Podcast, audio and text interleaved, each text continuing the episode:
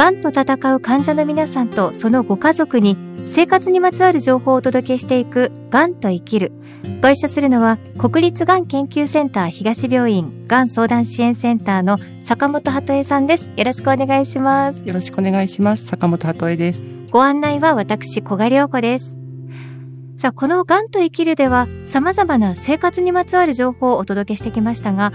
日本の各地で地域と密着したがん患者の支援に取り組んでいる動きについてもゲストをお迎えしてご紹介をしていこうと思います。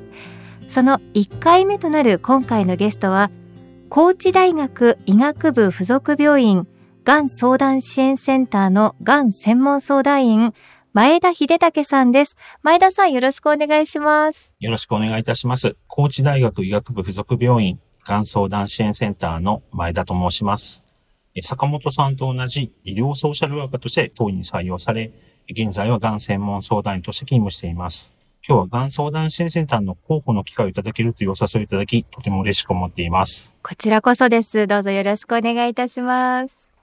あの、前田さんと坂本さんは同じがん専門相談員そしてあの、坂本さん、高知のご出身ですよね？あ、そうなんですよ。はい、そうなんですよ。とか言って。だからすいません。ちょっと今日は少しだけ声が高くて。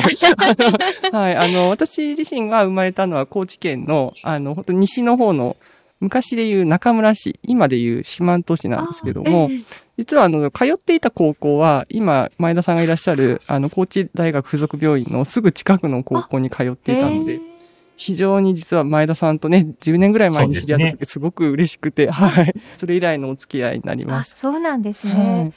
まあ、同じ高知というエリアをよく知っているお二人ですけれども、どうですか？やっぱり地域によって、がん患者さん取り巻く状況っていうのは違うのか、地域性っていうのはあるのか、その辺は前田さんいかがですか？そうですね。高知県特徴的な県だと思います。まあ、なんて言いますか、幕末から変わってないのか、例えばお江戸に出てきた気持ちっていうのは非常に強い気がします。坂本さんも実際全然帰ってきませんし。すいませんとか言って、あの、高一愛は変わっていないです。時々帰ってきてください。はい。はい。で、そうですね。野球なんかもあの、関西の方が近いのに、なぜか巨人ファンが多いんです。へー。で、がん患者さんもどうせ県外を選択肢にするんであれば、治療やセカンドピニオンで東京を選ぶ方が多い気がします。あ、まあ、そうなんですね、そうなんです。山越えて海を越えて都会に行く高知県人としては、いっそ飛行機で羽田に行った方が早いっていうのも実感としてあると思います。へえ、かなりこう、私のイメージだと勝手に坂本龍馬みたいに、やっぱりこう、どんどん切り開いて開拓していくみたいなイメージがありますけど、その辺ちょっと高知の方々はお強いというかタフでどんどん外に出ていかれるんですね。そうですね。まあ、高知県四国の南側にありまして、非常に東西に長い県になっています。うん、で、北は四国山地で南は太平洋っていうのは閉じ込められた地域になるんですね。うん、で、県庁所在地の高知市はそのど真ん中に位置してまして、東からも西からも車で2、3時間以上かかる距離にあります。が、うんの拠点病院に限らず、高機能な病院のほとんどが高知市に集中してまして、うん例えば当院の通院患者さんも一番遠くから来られる方は、まあ、3時間近く車を走らせて通院されています。うん、で、一方で、まあ、都会ほど公共交通網も発達していないので、まあ、自家用車がないとたちまち通院にも生活にもすごく不便になりますから、まあ、例えば車の運転がいつまでできるかっていったことも患者さんの大きな関心事になります。うん、確かに、あの、今思い返すと、私自身、あの、家族とかが大きな病気をすると、地元の病院にまずは行くんですけども、やっぱりそこでなかなか対応が難しくなると、うん、2、3時間、まあ、親がですね、車を運転して高知市内の病院に行ってたなぁなんて思い出しました。うん、うん確かに通い続けるってあれで大変ですよね。でも、一方で確か前田さんあれですよね、高知県って、はい訪問診療とか在宅医療が結構充実しているような印象があるんですけど、そんなことなかったでしたっけ？あむしろ在宅の見取りは全国でも最下位の方にいました。あれ？あ、ごめんなさい。あ、あのね、多いのはね、療養病床とかホスピスは非常に多いんです。ですから、どっちかっていうと、入院で何とかしちゃうっていう傾向がこれまでは強かったんです。うん最近そこが課題なんで、訪問診療医の要請とか訪問看護セーションの充実は、まあ、高知県がすごく積極的に進めてくれています。ああ、そうなんですね。はい。やっぱりアクセスが大変だからこそ、もう入院をしてしまって、そこである程度治療してっていう方向性が強いんですね。はい。あの、坂本さんと前田さんはそれぞれ千葉と高知とで、がん相談支援センターでお仕事されてらっしゃるわけですけれども、うん、坂本さんはまあ、首都圏の大きな、とても大きな病院ということで、まあ、全国から人が集まって、がん相談支援センターにも、かなり幅広い相談寄せられそうですけれども、前田さん、あの、高知のがん相談支援センターっていうのは、どんな感じでこう普段機能していて、例えばどんな相談が寄せられるっていうの、いかがですか？この辺は。高知県内には7カ所のがん相談支援センターがあるんですが、ええ、毎年全部のがん相談支援でどんな相談が多かったかって集計を取るようにしています。え、で直近のデータですと、まあ、通年変わらないんですが、やっぱりの、いろんな社会保障制度、医療費のことであったりとか、そういったものに関するご相談がまあ一番多いです。あ、そうなんですね。はい。で、ついで医療に関するまあ選択であったり、ええ、どんな治療法があるのかみたいなことの情報であったり、え、これ多分全国的なデータと異なると思うんですが、3番目にね、緩和ケアに関する相談というのが多いということになっています。緩和ケア一つは高知県にその緩和ケア病床の数が非常に多いので、どうしても患者さん自身もいろんなところでその緩和ケア病床、ホスピスのことが話題に上がるからかなと思っています。そうなんですね。はい。高知県がそのホスピスが多い背景だったりっていうのは何か特別にあるんでしょうか？ちょっと理由までは把握はしないんですが、まあ、高知県自体が医療療養病床も全国で一番多いということが長く続いてまして、ええ、入院施設っていう社会資源は田舎の割には充実していて、県民性としてもまあ、とりあえず家で頑張ってみるというよりは入院を選ぶということが長らく続いてきたような背景があります。うんじゃあもうその入院生活を進められて、そしてまあゆくゆくは緩和ケアを受けてという流れにつながっていくという感じなんですかね。あの、坂本さん、はい、今、あの、前田さんのお話にあった、一番多いのが社会保障制度の相談が、うん、高知のがん相談支援センターでは多いということですが、これは千葉でも同じなんですか？ちょっと若干違いますかね。あの、私の病院では、病院選びっていうとこが実は多いというか、多分それは私の病院のこう機能の特性だと思うんですけども、えー、高知と違って、県をまたいて移動がしやすいんですよね。首都圏は特にそうですね。はい、はい、公共の交通もすごく発達しているので、うん、例えばその、まあ、県はまたぐんだけども、変える範囲だから、がん専門病院にこれを機に移りたいっていうようなご相談、それは可能なのかとか、うん、もし移った時に今の病院とがん専門病院とって何が違ってくるのかっていうようなご相談って非常に多いんですよ。例えばですけども、私の病院では、私の病院に通っていない患者さんからのご相談って、全体の3割超える形の割合になるような状況なんですけども、なんか、それってどうなのかしら？あの、前田さんのところだと、うん、その自分の施設の病院患者さんと、はい、そうでない、あの、他の病院さんからの、病院に通っておられる患者さんの、からのご相談っていう割合っていうところは？えっ、と、うちはあの、都道府県拠点病院なので、まあ、外からの相談が比較的多いとは思うんですが、それでもやっぱり寺院の患者さんからの相談の方が多い状況です。あと、まあ、医療機関の選択に関しては、その、がん相談支援センターを活用するというよりは、その、かかっている病院との連携室とか、入退支援センターの活用されることが多いのかな。うん、がん相談の方の統計上上がっていきたいということだと思います。なるほど。やっぱり都道府県によって状況を相談される内容ってこんなにも違うんですね。うん、まあそうですね。あとはやっぱりその、前田さん今おっしゃったように、あの、少しこう病院の機能とかによっても変わってきたりするので、一概には言えないんですけども、少なくとも迷った時には一回アクセスしてみてねっていう、そのスタンスだけは共通してますよね。うんうん、そうですね。はい。ちょっとだけ補足させていただくと、がん診療連携拠点病院のがん相談支援センターが大事にしていくこと、目指すことっていうのを、大きな会議体でみんなで話し合って決めてるんですけども、まあ、一つがその、院内、院外問わず、どなたでも、ご本人でもご家族でも、それ以外の方でもっていうことが一つですし、やっぱり正しい根拠のある情報に基づいて、た患者さん自身がどうありたいかって、まあ、お話をしながら正しい情報を得て、そして自分がどういう選択をしたいかっていうことを自分自身で決めていけるようにっていうようなことを非常に大事にしているところなので、うん、そこはもう全国共通と思っていただくといいと思います。本当にその困った時、ちょっと悩んだ時には、がん相談支援センター各都道府県、もちろんそう、どこでも大丈夫ということなので、まずはトントンとノックしてくださいということですね。そうですね。うん、前田さん、私からちょっとお聞きしたいのが、あの、つい先日もこの番組で、あの、オンラインのセカンドオピニオンについてご紹介したところなんですけども、高知県でもオンラインセカンドオピニオンって活用されてますか？そうですね。やっぱりその、距離的なことでなかなか都会の病院選ぶときの難しさありますし、うん、あと何より今、まあ、コロナのせいで、うん、いわゆる東京が感染拡大地域になっていたりする状況だと、東京へ行ってから帰ってきてからの生活に支障が出ることがあったりしますので、うん、まあ、なかなか以前のように気楽に足を運べない状況があります。オンラインであれば、そういうリスクも気にしなくていいですし、まあ、やっぱり、患者さんご本人の負担感もだいぶ違います。えー、本当は本人が行きたいんだけど行けないってこともあったんですが、うん、オンラインであれば、まあ、コーチに流れでね、そのセカンドピンに参加できますから、しかも私どもの方でもオンラインのセカンドピンよくお勧めすることがあります。うん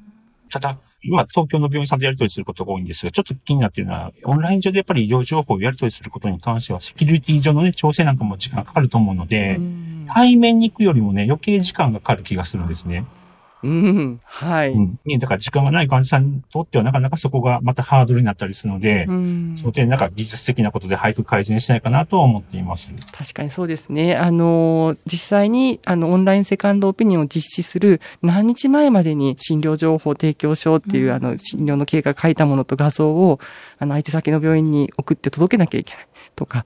今って病院さんによっては、まあ、我々の病院なんかもそうですけど、ご予約のお電話いただいて、2、3日後には対面のセカンドオピニオンを受けられるような、そういうタイムリーサーも実は対面だと持ち合わせていたりするので、ちょっとね、あの、そのあたりが改善していくといいですよね。そうですね。ぜひぜひ。うん。ちょっとあの、はい、私どもの病院との方にもフィードバックしたいなと思っています。よろしくお願いします。はい。地域によっては高齢化がね、進んでいる地域も多いと思うので、うん、そういう方々にとっても、なかなかこのオンラインを使ってのセカンドオピニオンって少しね、ハードルが高い部分もあるんでしょうね。うん、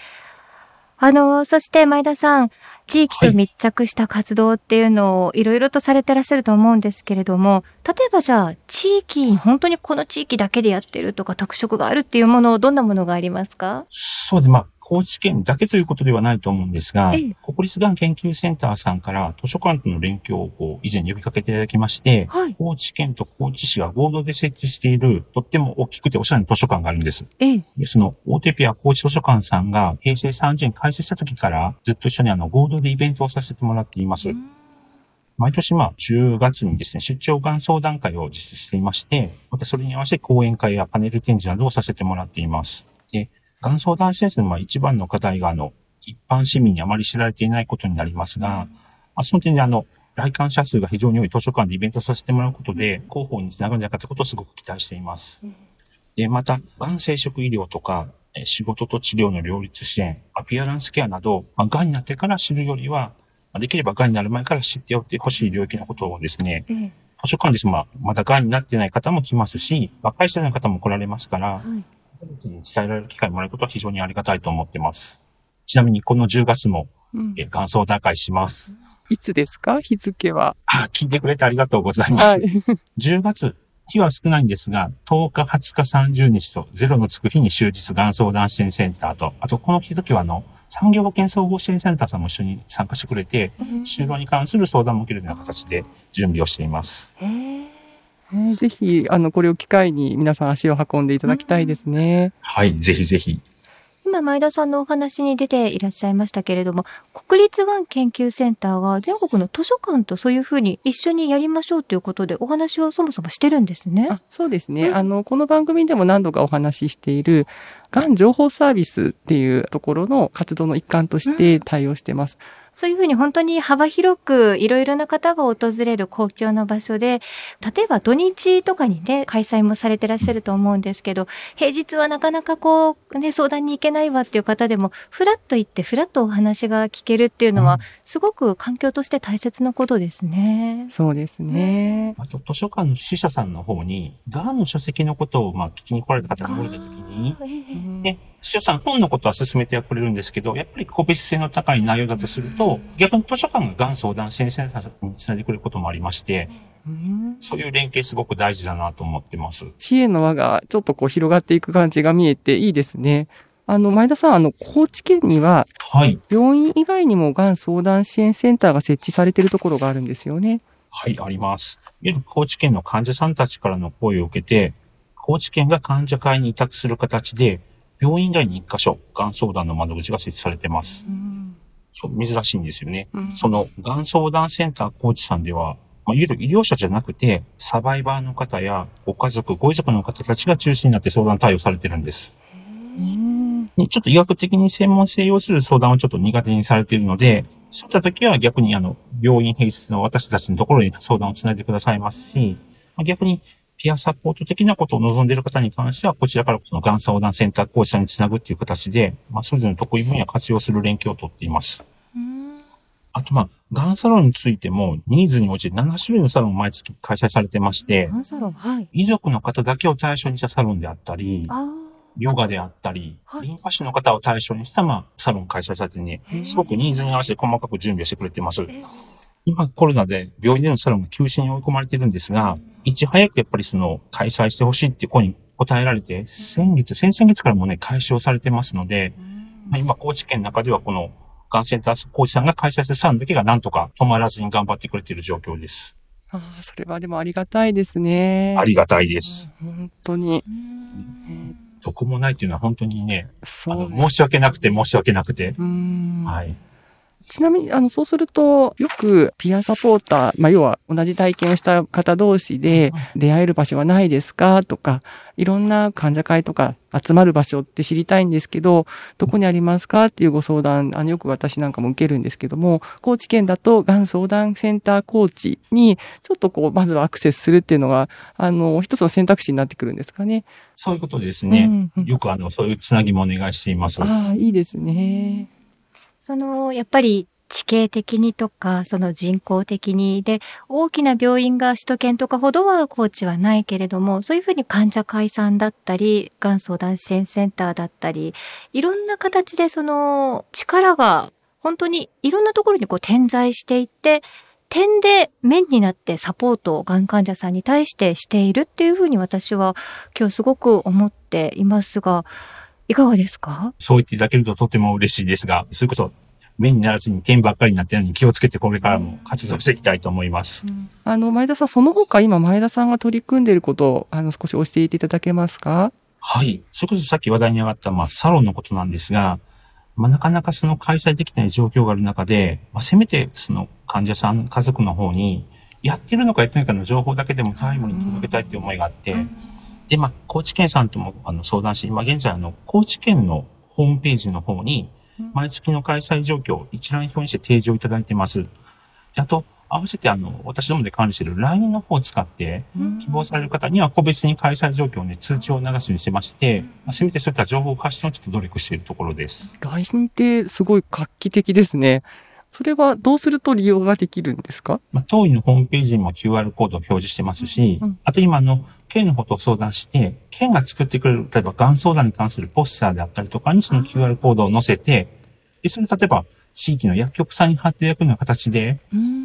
今繋がっている方にも一応そういう情報ツールがあるよってことがご案内できるように取り組み始めているところです。LINE だとそのプッシュ型で、こうね、利用される方は自分で一度読み込んでしまえば、情報をね、個別に本当に受け取るだけで、とても便利なね、ツールなので、この LINE もね、はい、ぜひ活用していけると、うん、もっともっとね、たくさんの患者さんにもね、届くと思いますね。さあ、ということで今回のゲストは、高知大学医学部附属病院がん相談支援センターの前田秀武さんでした。前田さん、今日お忙しい中ありがとうございました。いえ、本当にあの、最初に高知県を選んでいただいて、本当に坂本さんありがとうございます。いえ、とんでもないです。こちらこそ本当にありがとうございました。ありがとうございます。千葉県柏の葉にある国立がん研究センター東病院の敷地内に病院連携宿泊施設三井ガーデンホテル柏の葉パークサイドが開業しましたがん治療経験者医療関係者の方々からのご意見を反映し客室にはご要望の多かった電子レンジ、ペットボトルオープナーなどを設置。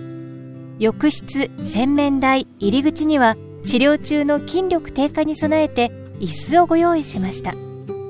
館内は24時間ケアスタッフが常駐し、国立がん研究センター東病院と連携しながら、ご宿泊時の急な体調変化をサポートします。また、それぞれの方の体調に合わせたお食事を提供するレストランをはじめ、木のぬくもりが感じられ、くつろげる空間で安心して治療に専念できるよう、皆様をお迎えいたします。詳しくは、三井ガーデンホテル柏の葉パークサイド公式ホームページをご覧ください。